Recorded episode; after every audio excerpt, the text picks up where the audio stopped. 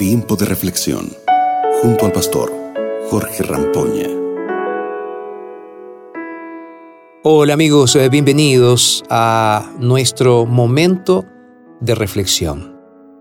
Y te invito para que puedas abrir la Biblia junto conmigo en el texto que se encuentra en Jeremías capítulo 15, versículo 16. La Biblia dice así, Fueron halladas tus palabras y las comí, y tu palabra me fue por gozo y por alegría de mi corazón.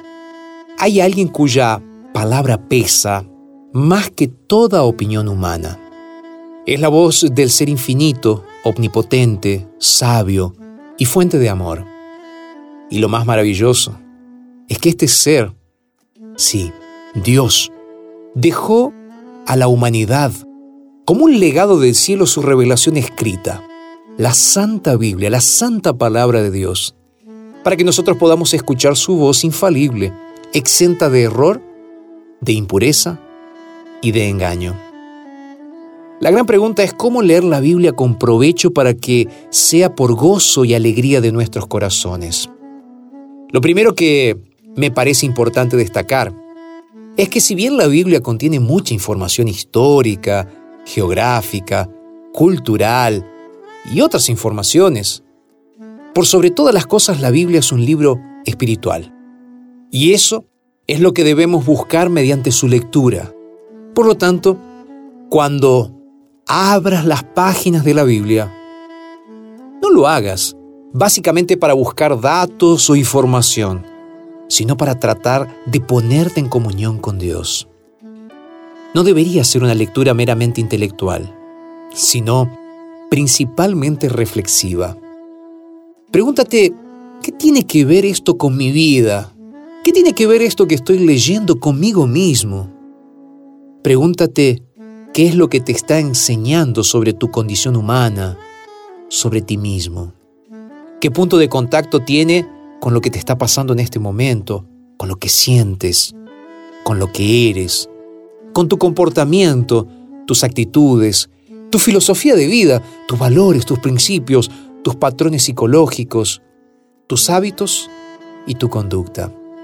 Por sobre todas las cosas, lee la Biblia para saber qué es lo que Dios quiere enseñarte. Lee la Biblia para saber cómo Él es, cómo puede relacionarse contigo, cómo es su carácter, cómo Él trata al ser humano, qué sentimientos Él tiene hacia ti y por sobre todas las cosas, cuál es su voluntad para tu vida. Lee este libro, lee la Biblia, de principio a fin. Puedes leerlos en orden o puedes leerlo de la forma que te parezca mejor. Puedes incluso leer una porción de un libro distinto cada día.